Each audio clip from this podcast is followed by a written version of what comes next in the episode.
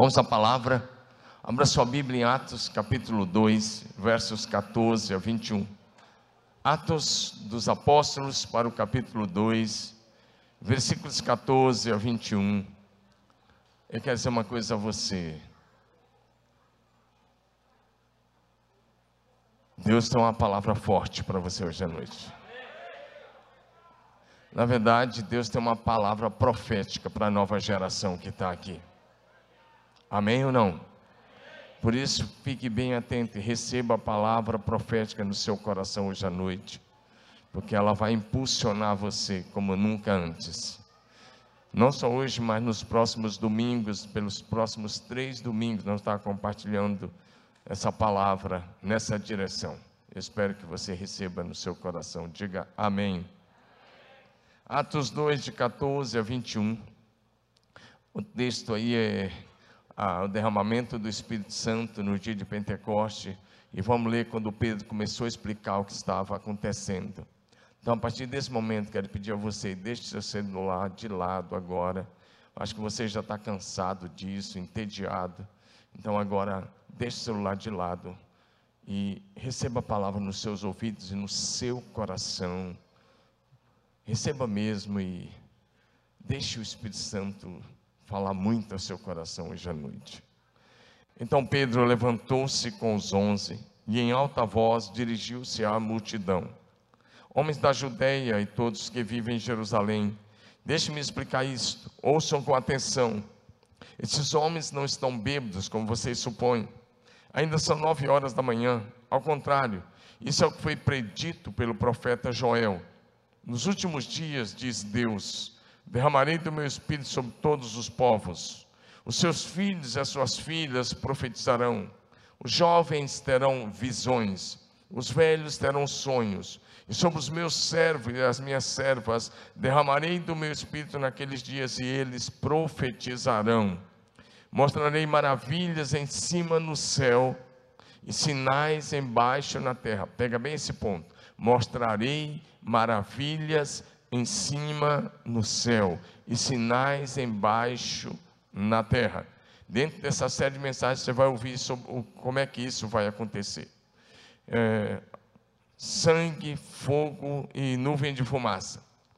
O sol se tornará em trevas e a lua em sangue, antes que venha o grande e glorioso dia do Senhor. Diga, grande e glorioso dia do Senhor. Será o dia da volta de Jesus. E todo aquele que invocar o nome do Senhor será salvo. Diga amém. Esse texto é bem interessante, como eu disse, porque aqui esse texto está narrando o que aconteceu no dia de Pentecostes. Quando Deus enviou o Espírito Santo sobre os 120 discípulos que ali estavam, reunidos no cenáculo. E uma multidão se ajuntou ali no cenáculo, sem convite, sem marketing. E Pedro se levanta e começa a compartilhar a palavra de Deus. E nesse texto que lemos, Pedro está dizendo: o que está acontecendo aqui não é o que vocês estão imaginando. Pedro está dizendo: hoje começou a se cumprir a profecia de Joel. Que profecia? Profecia que dizia: Nos últimos dias, diz o Senhor Deus, derramarei do meu espírito sobre toda a carne. E Pedro começa a falar dos detalhes desta profecia. Pois bem, essa profecia começou a se cumprir no dia de Pentecostes. Mas a segunda parte desta profecia de Joel se cumprirá nesses dias. Diga nesses dias nesses últimos dias que antecedem a segunda vinda do Senhor Jesus Cristo. Diga amém. Deixa eu te dar alguns dados para a gente poder entrar na mensagem. De acordo com a Organização das Nações Unidas, a população mundial hoje é de cerca de 7 bilhões e 874 eh, milhões de pessoas. 7 bilhões e 874 milhões de pessoas, dos quais 31,2 da população mundial, dessa população mundial, cerca de 2 bilhões e 300 milhões de pessoas são cristãs. Isso inclui todos os cristãos de todos os credos, de todas as denominações religiosas. Mas igrejas como essa, igreja no local, igreja evangélica, são 7 milhões de igrejas evangélicas no mundo. 7 milhões de igrejas locais. desses 7 milhões de igrejas, 4 milhões delas estão estagnadas. 2 milhões estão em declínio. E apenas 1 milhão continuam crescendo. E nós estamos aqui entre esse 1 milhão de igrejas que continua crescendo. Dá um aplauso a Jesus por isso, porque é Ele, é a graça dEle, é o favor dEle, a bondade dEle, a misericórdia dEle. Diga aleluia. Sete milhões de igrejas. E nesses sete milhões presentes em todos os países, quatro milhões estão estagnados, dois milhões estão em declínio. Nós temos um desafio agora. Nós brasileiros temos um desafio muito grande que é adotar igrejas nos nove países de língua portuguesa e ajudar, né, dentre esses dois milhões estão decrescendo, e levá-las à revitalização. E nossa igreja, essa igreja sua que você está aqui, essa sua igreja, PIB de Marília, vai adotar no mínimo uma igreja em cada um dos nove países de língua portuguesa. E alguns de vocês serão missionários nessas terras. Portugal, Angola, Moçambique, Cabo Verde e assim por diante, nos todos os países, até no Timor-Leste nós vamos ter missionário lá. Pode ser você. Amém ou não? É isso aí. Se prepare, se você toma posse, então se prepara que vai chegar a sua vez. Amém? Porque às vezes você fala assim, eu tomo posse, mas você não dá o passo de preparo. Amém? Porque nós vamos enviar os que estão disponíveis e que se preparam para esse tempo. Diga aleluia. Amém? O Altíssimo Deus fez uma promessa que vai mudar toda essa realidade. Diga amém. O Deus Todo-Poderoso de quem nós somos e a quem nós servimos, fez uma promessa infalível, prometendo derramar o Espírito Santo sobre todos os povos. E nós entendemos que essa promessa se cumprirá completamente nesses dias finais que antecedem a volta do Senhor Jesus. Diga amém, meu irmão. Você crendo ou não, Jesus está prestes a voltar. Amém? Nós somos a geração da igreja de Jesus Cristo, que crê e invoca o cumprimento dessa profecia para os nossos dias. Diga amém, irmão, participa comigo, diga glória a Deus. O Espírito Santo está preparando a igreja para a volta de Jesus, santificando-a, adornando-a como uma noiva ataviada para o seu noivo, para apresentar a igreja sem ruga, sem mancha, santa, sem defeito, irrepreensível e gloriosa. Nesses dias finais, o Senhor está levantando uma geração apostólica, pastoral e profética. Amém? Apostólica, porque ela avança, avança e vai abrindo caminho em nome do Senhor e expandindo o reino de Deus. Pastoral, porque ela cuida, e profética, porque tem uma palavra de Deus com autoridade para esse tempo. Diga amém. A igreja agirá com autoridade no nome de Jesus nesses dias finais e na unção do Espírito Santo como nenhuma outra geração.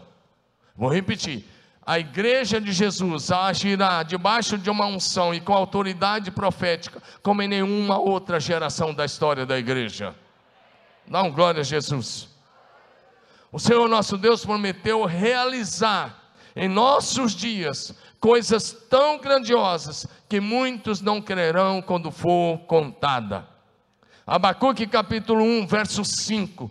Ele diz: Olhem e contemplem nas fiquem atônitos e pasmem, pois nos seus dias farei algo em que não creria se a vocês fosse contado. Diga aleluia. Diga glória a Jesus. Diga eu creio. Nós cremos de todo o nosso coração nessa maravilhosa promessa do derramamento do Espírito Santo em toda a sua plenitude para esta geração da igreja. E nós esperamos o cumprimento dessa gloriosa promessa para os nossos dias. Diga amém.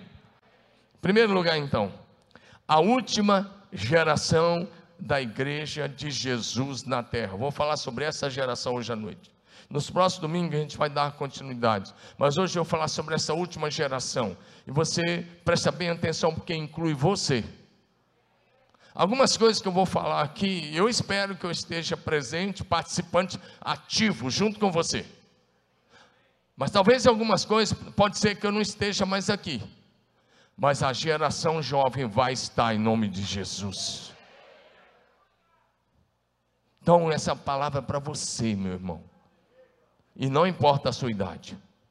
Diga amém. E eu espero que você, eu espero que você pegue essa palavra. E eu espero, ela vai ficar aí depois gravada. Depois você pega essa palavra. E essa palavra é tão forte que Deus tem colocado no meu coração que também vai estar em um dos nossos livros que vão sair nos próximos meses. Mas eu quero dizer a vocês, eu quero que isso fique registrado, porque um dia eu quero que você olhe e eu quero que você veja que Deus está falando nesse dia. Amém ou não? Você vai olhar e vai dizer: Deus falou. Quando você participar, você fala: Eu já sabia, porque eu fui avisado no dia 15 de agosto de 2021. Diga aleluia. Então, essa é palavra para você. Amém? A última geração da igreja de Jesus, presta atenção nisso, apenas uma geração verá a escalada do melhor tempo para se viver a nível de avanço científico e tecnológico de todas as épocas. Essa, esse tempo já chegou. Nós estamos vendo um dos melhores tempos de avanço científico e tecnológico e vem coisas ainda mais por a frente aí que até assustam. Mas também o pior tempo da história da humanidade, porque é um tempo de intolerância. A intolerância já acontece no Brasil. Basta você se posicionar dizendo algumas coisas, você vai receber intolerância. E se você disser, eu sou um cristão firme, posicionado, você também vai sofrer, começar a sofrer intolerância. Essa geração vai viver um tempo de intolerância. Essa geração vai ver um tempo da multiplicação da iniquidade que já está acontecendo numa escalada muito grande. A multiplicação da maldade, a corrupção generalizada, a corrupção moral, ética, política e social. Apenas, presta atenção, olha para mim, apenas uma geração verá a chegada do grande dia da volta do Senhor Jesus Cristo. Você quer fazer parte dessa geração? Eu espero que você levante a sua mão. Você quer fazer parte dessa, geração? Amém? Apenas uma geração verá a chegada do grande dia da volta do Senhor Jesus. As grandes questões são, quero que você pense em três perguntas. Primeiro, será que a geração que verá os sinais e verá essas coisas está viva agora? Número um. Número dois, será que a geração da igreja que será arrebatada é essa? Ou vou melhorar a pergunta: será que essa é a geração da igreja que será arrebatada? Terceira pergunta: a geração que verá a segunda vinda de Cristo está entre nós? Resposta, na minha opinião, a resposta é sim. Porém, todavia, contudo, só Deus sabe se essa geração está agora na terra. Mas, nós deveríamos viver cada dia como se fôssemos a última geração da igreja de Jesus na terra. Vou repetir: eu e você deveríamos viver cada dia como se fôssemos a última geração da igreja de Jesus na terra. Diga amém. O Senhor Deus ama essa geração. Diga, o Senhor Deus me ama. O Senhor, vou repita de novo: o Senhor Deus me ama.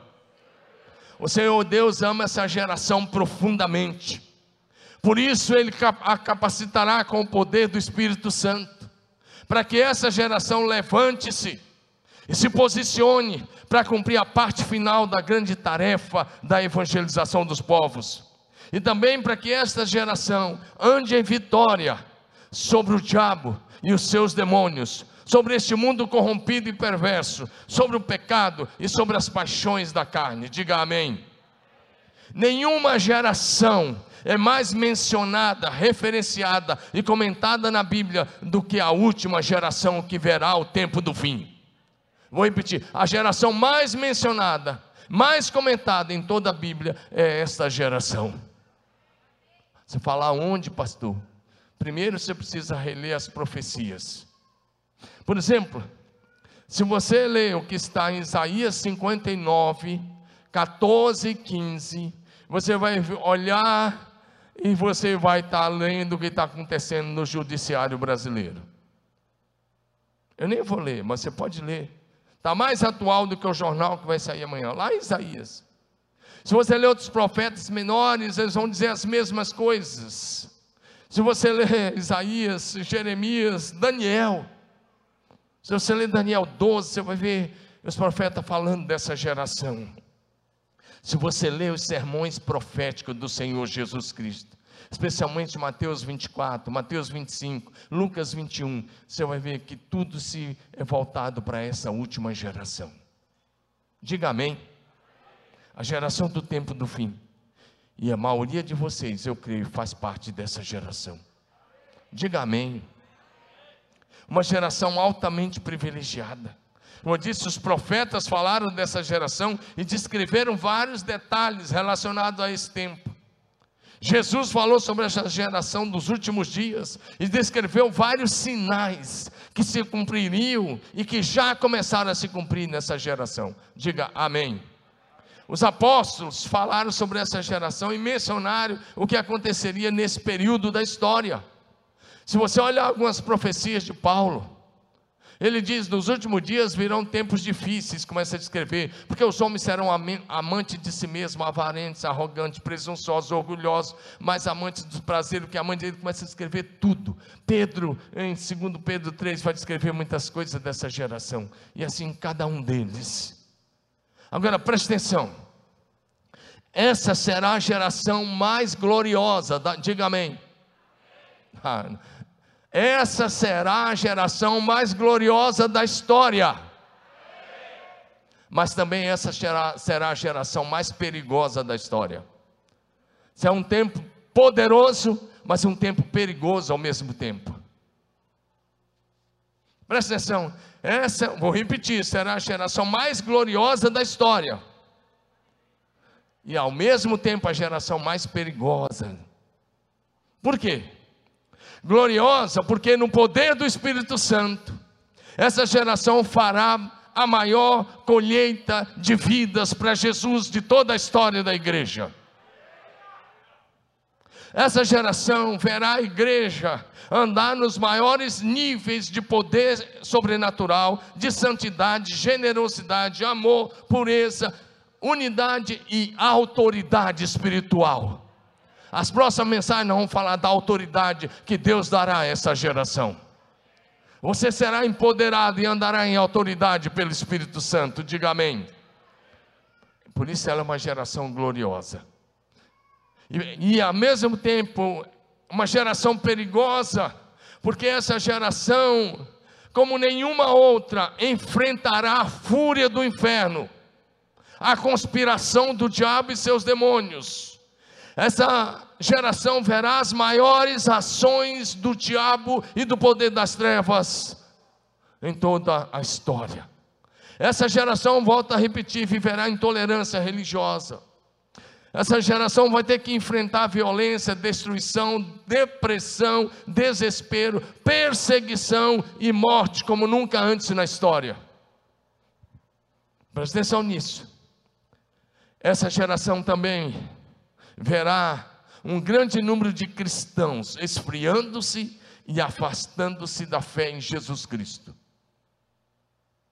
Depois, se você ler Mateus 24, de 9 a 13, 2 Tessalonicenses 2, verso 3, 1 Timóteo 4, que eu já mencionei, de 1 em diante, 2 Timóteo 3, de 1 a 7, 2 Timóteo 4, de 3 em diante. Agora, presta atenção. Hoje eu estava meditando e pensando, e, e me veio uma palavra no coração que eu quero dizer a vocês, abrindo um parênteses.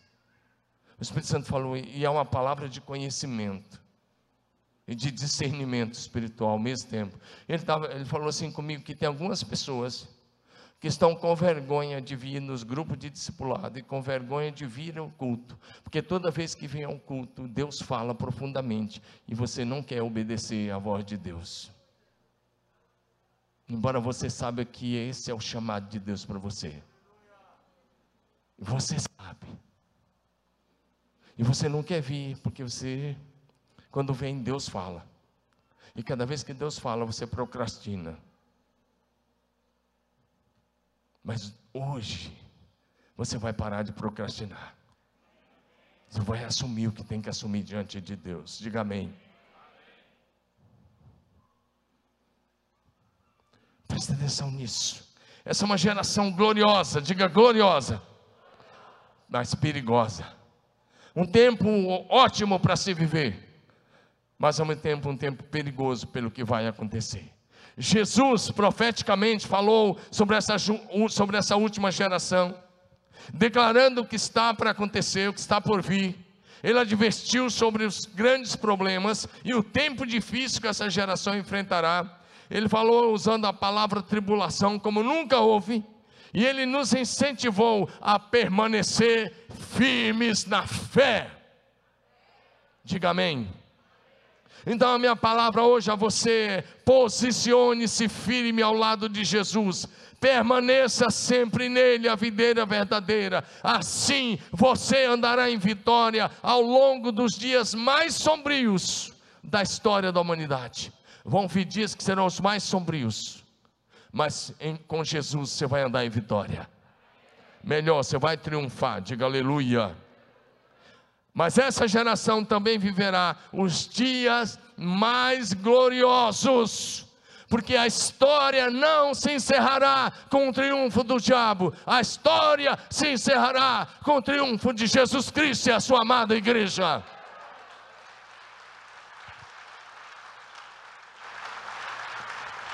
Portanto, seja fiel. Apocalipse 2,10, parte B diz: Seja fiel até a morte, eu te darei a coroa da vida. Fala para o seu vizinho, seja fiel até a morte. E aí isso não implica ser fiel até envelhecer. Seja fiel mesmo que você tenha que morrer. Você está entendendo? Diga um amém. Nós esperamos ansiosamente esse derramamento do Espírito Santo para essa última geração, a geração do tempo do fim, porque assim Vou repetir: faremos a maior colheita de vidas para Jesus de todos os tempos. Nós cremos que, no mínimo, um bilhão de novos convertidos para Jesus em poucos anos. Diga um bilhão de novos convertidos para Jesus em pouco tempo. Diga aleluia. Presta atenção. Deixa eu usar aqui uma ilustração sobre esse ponto, porque às vezes você está olhando com os olhos humanos e aí você só enxerga aquilo que está diante dos olhos humanos. Quando Moisés tirou o povo de Deus do deserto, chegou um momento que Deus deu o maná, mas em Números capítulo 11, ah, chegou um momento que o povo pecou contra Deus, o povo começou a murmurar, a reclamar, isso não agradou a Deus. O Números 11, verso 4, por favor, projeção, vai dizer para a gente que o povo chorou pedindo carne. Eles disseram: Nós estamos cansados desse maná e nós queremos carne. Números 11, 4, por favor. Aí. O povo chorou pedindo carne, dizendo: Nós estamos cansados desse maná e nós não queremos mais esse maná, nós queremos comer carne. Imagina estavam comendo maná que era o pão do céu. Eles estão dizendo, nós queremos, Deus fazia o maná cair cada manhã, mas eles estão dizendo, nós não queremos mais o maná, nós queremos carne. Então Deus chegou, falou com Moisés, e outro problema estava acontecendo é que Moisés estava cansado. E Deus disse: Eu vou resolver os dois problemas. Primeiro, Moisés, eu vou te dar 70 auxiliares que vão andar na mesma unção e direção do Espírito Santo que está sobre você. Deus fez isso na manhã seguinte. Mas aí Deus disse para Moisés: agora fala com o povo, fala com o povo, que a partir de amanhã eles vão comer carne. Não por um dia, nem por dois dias, nem por uma semana ou duas, mas por um mês inteiro. E Deus disse: eles vão comer tanta carne até que vai sair pelas narinas. É bem interessante. Agora, Presta atenção nisso aí, porque é muito sério. Olha para mim. Se eles saíssem para procurar codornas, sem, sem o auxílio de Deus, quantas codornas você acha que eles tinham pego? Possivelmente muito poucas ou quase nenhuma. Agora, se você olhar para os versos 31 e 32, a projeção vai colocar aí. Você vai ver que Deus fez soprar um vento. Diga, Deus mandou um vento. Não, Deus quer falar com você. Se você deixar aí, olha os detalhes. Diga, Deus mandou um vento que trouxe as codornas do lado do mar. Não tinha codorna no deserto, mas Deus mandou um vento. Diga, vento Diga de novo: Deus mandou um vento. E trouxe as codornas do lado do mar. E eles saíram. Olha o que Deus do lado fez voar abaixo por todo o acampamento, numa área de vários quilômetros, vários quilômetros. Se você saísse, você tropeçava nas codornas. Não tinha como não pegar, porque tinha para todos os lados e não estava voando alto, na altura de um metro, por vários quilômetros. Eles voavam a altura de casamento. Próximo, verso 32. Presta atenção nisso. O povo saiu e pegou codorna durante todo aquele dia, o dia todo pegando, toda aquela noite e todo o dia seguinte. Ninguém recolheu menos do que dez grandes cestos cheios. Deixa eu traduzir para vocês esse texto. Mas foi um milagre que Deus fez no deserto. E hoje o que isso significa? Se você for dirigir um grupo de família ou uma célula, só na força do seu braço, só na base do conhecimento intelectual, só na base do conhecimento teológico e doutrinário, você vai ficar como o povo, querendo carne, e você não vai ter nada, nada, e a célula nunca vai multiplicar. Mas se você fizer na, na, na força do Espírito, no poder do Espírito, na unção do Espírito Santo, Ele vai trazer tantas pessoas que você não vai conseguir cuidar. Essa é a diferença da obra no braço da carne e da obra no poder e a unção do Espírito Santo. Quem está entendendo? Quem está entendendo? Diga amém. Eles não teriam pego quase nada, mas o Senhor soprou o vento. Deixa eu dizer uma coisa.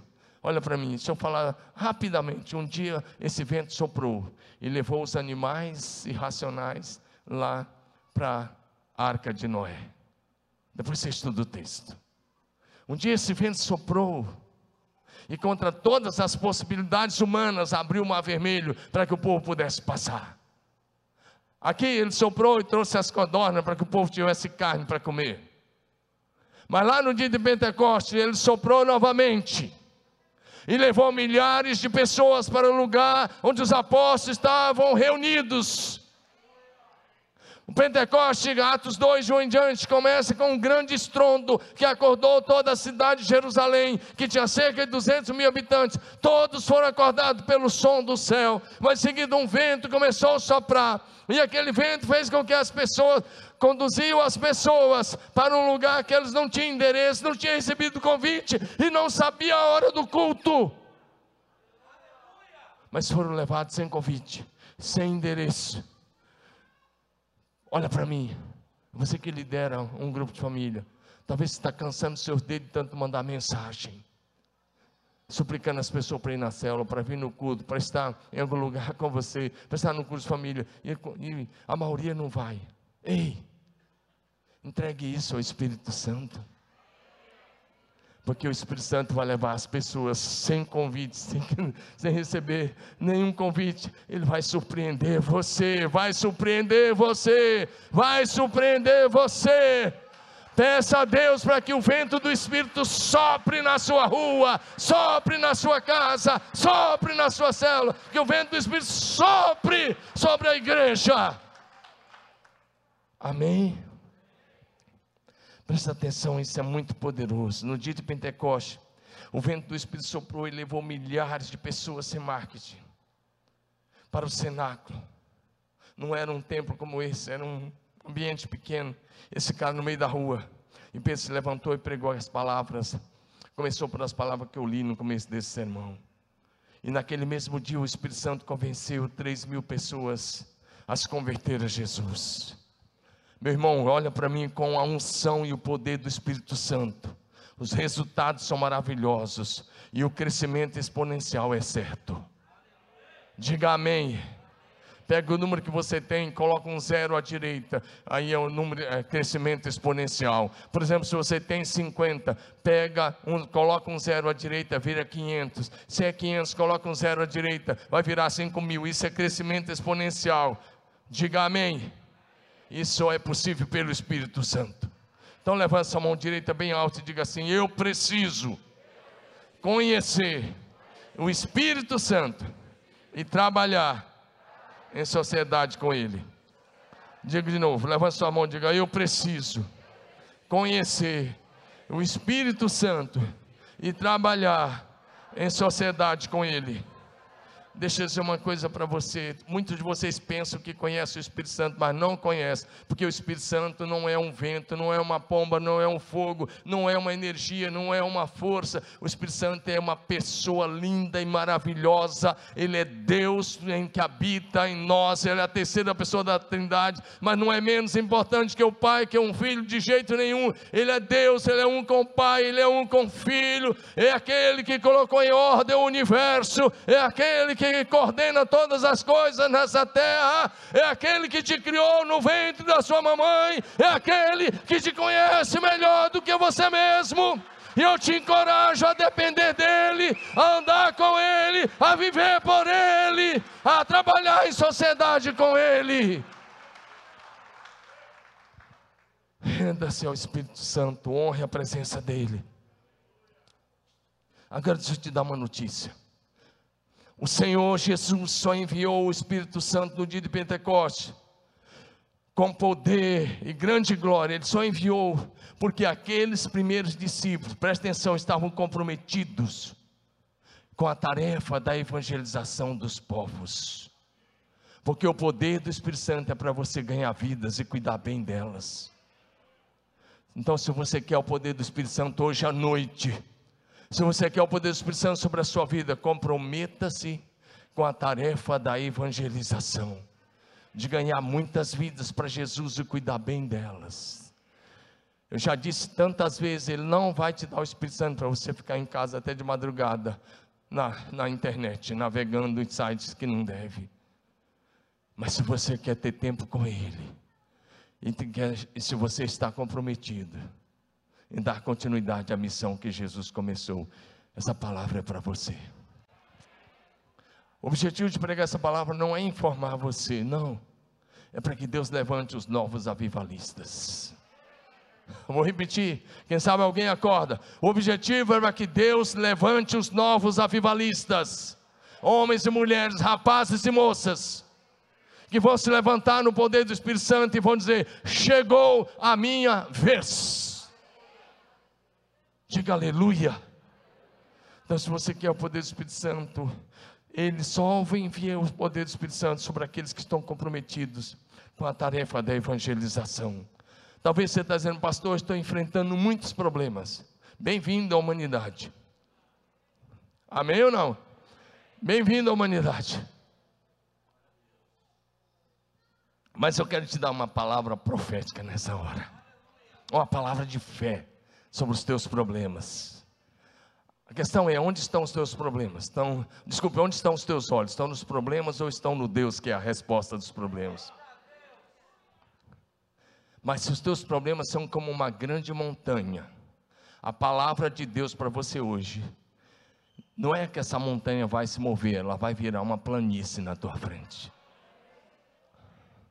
Você não está crendo, né? Esses caras, esses. Meu Deus, pode fazer, vocês estão na casa do Pai, pode fazer isso mesmo, é isso mesmo. Mesmo que o diabo tenha levantado muralhas na sua frente, montanhas na sua frente que parecem intransponíveis, a palavra de Deus hoje é: essas montanhas vão se tornar em planícies.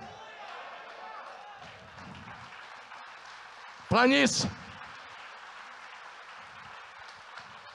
Deixa eu te dar um exemplo. No tempo em que a nação estava bem enfraquecida, tinham voltado do cativeiro, Tinha passado um período de 70 anos de cativeiro, eles estavam empobrecidos. E aí, eles estavam achando que não dava.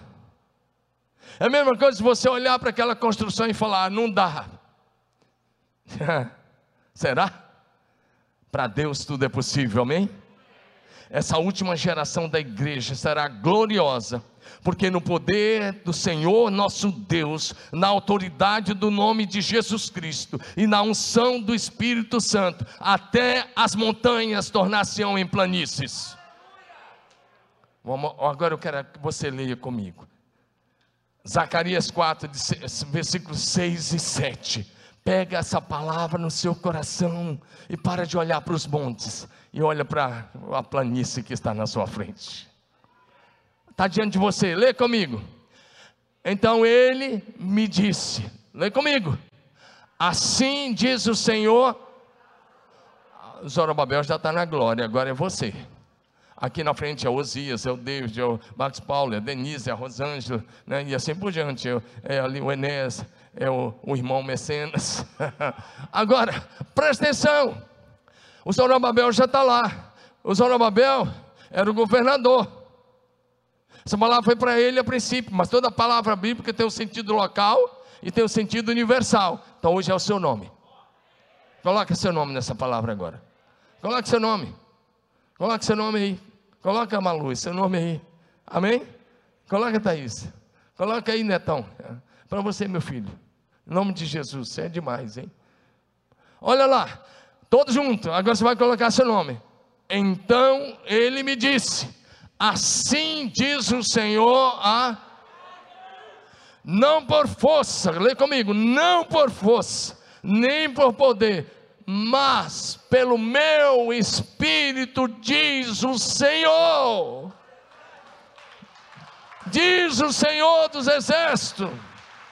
Presta atenção agora, lê comigo o verso 7, todos juntos o verso 7. Nada será obstáculo, seu nome de novo, tá? Nada será obstáculo para, nem mesmo uma grande montanha. ah, diante dele será uma planície. Está dizendo nada será obstáculo. Diga comigo, nada. Diga de novo, nada Levante sua mão e diga: nada será obstáculo para mim, nem uma grande montanha. Diga diante de mim, ela se tornará uma planície. E quando, aí está falando da construção lá, Zorobabel colocar no lugar a última pedra do templo, o povo gritará. Diga comigo, grita comigo, é pela graça. É pela graça é pela graça de Deus, aleluia, aleluia. É a graça de Deus que faz isso na sua vida. A palavra de Deus para você hoje é, porque a palavra de Deus é que, mesmo que o inimigo coloque montanhas intransponíveis aos olhos humanos, ela vai se mover e vai virar uma planície, no poder do nome de Jesus na autoridade do Espírito Santo. Montes representam obstáculos, adversidades, problemas, situações difíceis, situações que parecem impossíveis aos olhos humanos, porém, pela fé no nome de Jesus, já estamos removidos. Amém? Diga assim: obstáculos. Fala bonito, obstáculos. Levanta a mão e diga: obstáculos, problemas difíceis de situações terríveis, diga: sai da minha frente, em nome de Jesus, você se tornará uma planície. Aleluia, aleluia, glória a Jesus, aleluia. Jesus disse isso em Marcos 11, 22 a 24: se você tiver fé, você vai dar ordem para a montanha, vai se lançar no mar e vai acontecer. Diga glória a Jesus. Todas as promessas de Deus para esta geração se cumprirão no detalhe da vírgula. Diga aleluia. Presta atenção no que eu vou começar a te dizer hoje, e você vai ouvir nas outras mensagens. Grandes sinais e maravilhas serão realizados no céu e na terra por esta geração da igreja de Jesus. Vou repetir: grandes sinais e maravilhas serão realizados nos céus e na terra por esta geração da igreja de Jesus. Uma das coisas que Joel falou foi que o sol vai, vai um dia ele vai ficar escuro, vai só escurecerá. A lua não dará sua luz antes do grande e glorioso dia do Senhor. Sempre que a gente pregou isso, e os pastores pregaram, eu fui um deles também. Sempre que a gente pregou isso, sabe o que a gente pensava? Que um dia Deus ia fazer isso soberanamente. Deus ia chegar e falar: sol vai ficar escuro. Lua, você não vai dar a sua claridade, vai ficar de sangue. Você acha que vai ser assim? Você acha que vai ser assim? Deus vai dizer, vai, vai é assim? Olha bem nos meus olhos aqui. Nos meus óculos, tem, mas tem os olhos atrás dos óculos. meus olhos que a terra não vai comer, porque eu creio no arrebatamento. Diga amém. Fala, eu também creio. Presta atenção nisso. O sol um dia vai escurecer sim. E a lua também não vai dar a sua claridade. Quando eu e você demos uma ordem para eles. Vou repetir. O sol vai escurecer sim, a lua não vai dar sua claridade. Quando esta geração da igreja, em nome do Senhor, der uma ordem. Deus fará assim, mediante a sua palavra. Deus fará mediante a sua palavra. E aí não estou falando palavra de Deus, mediante a palavra que você, homem e mulher de Deus, vai declarar. Pastor, mas eu não creio. Então é um problema seu. Deus revelava a Moisés, Moisés falava e Deus fazia. Foi assim com as dez pragas do Egito. Amém ou não? Quem mandou o mar se abrir foi Moisés. Quem abriu foi Deus. Mas quem declarou porque tinha que abrir foi Moisés. Eu posso continuar aqui, mas aí eu vou dar spoiler das próximas mensagens. Presta atenção nisso. Talvez você não crê, você não crê, mas um dia você vai crer. Diga para ela, um dia eu vou crer. Diga logo, logo eu vou estar crendo. Fala em nome de Jesus. Se eu fizesse uma pergunta aqui, quantos creem em ressurreição de mortos? Quantos creem na ressurreição de mortos? Não fica bravo comigo não, você não crê. Porque se a sua oração, na hora que você vai orar, alguém se sente sonolento, você não crê. Mas se a sua oração é de fogo, aí eu sei que você crê. Se na hora da adoração aqui você chapa legal, eu acredito que você crê. Mas se na hora da adoração você fica indiferente, você não crê. É para mexer mesmo com o seu brilho. Porque você vai voltar para casa, vai orar até começar a crer. Eu tenho dois minutos ali para aquele relógio. Dois e vinte. E aí? Vamos lá, dois e vinte. Então, grandes sinais e maravilhas vão acontecer. Quer saber como? Não, falte aos próximos cultos. Presta atenção, com esse poderoso derramamento do Espírito Santo sobre essa última geração da igreja de Jesus, o mundo verá a manifestação dos filhos de Deus, e a terra se encherá do conhecimento da glória de Deus, como as águas cobrem o mar. Essa será, presta atenção, olha para mim, jovem, e recebe aí, você, minha irmã, meu irmão, não importa a idade, recebe essa palavra. Essa será a geração mais privilegiada da história. Levanta onde eu faço parte. Diga pela fé, eu faço parte da geração mais privilegiada da história. Por quê? Você faz parte da geração mais privilegiada da história porque a geração do tempo do fim, a geração dos últimos dias, não passará pela morte. A grande luta de todas as gerações foi vencer a morte, ninguém venceu a não ser Enoque e Elias. A grande luta até hoje é como vencer a morte. Pois é, se você faz parte da geração do arrebatamento, você faz parte da geração que venceu a morte, que não vai ter um funeral, porque você não vai morrer. Seu corpo, não abrir e fechar de olhos, será transformado. O mortal será revestido da imortalidade, o corruptível será revestido da incorruptibilidade, o temporal será revestido do eterno, e você receberá um corpo glorioso igual ao corpo ressurreto de Jesus Cristo. Diga aleluia. Agradeça ao Senhor porque você faz parte da geração mais privilegiada da história. Um homem chamado Simeão viveu num período crítico chamado interbíblico, ou seja, o período entre Malaquias e Mateus, 400 anos, conhecido como tempo do silêncio de Deus. Eu nunca ficou em silêncio, mas os teólogos colocaram esse nome. Agora presta atenção. Esse homem creu que ele não morreria. Escute isso. Ele creu que ele não morreria antes de ver Jesus, o Salvador encarnado. A morte vinha, igual veio agora. Eu, eu, nós temos amigos que perderam tantos, nós temos tanta gente indo. E a morte vinha, batia na casa do vizinho do lado direito, da esquerda, de frente. Eu fico pensando que ela vinha perto de Simeão, Simeão, aqui não. Vai para lá. Tô, é minha conta. E ele já estava velhinho.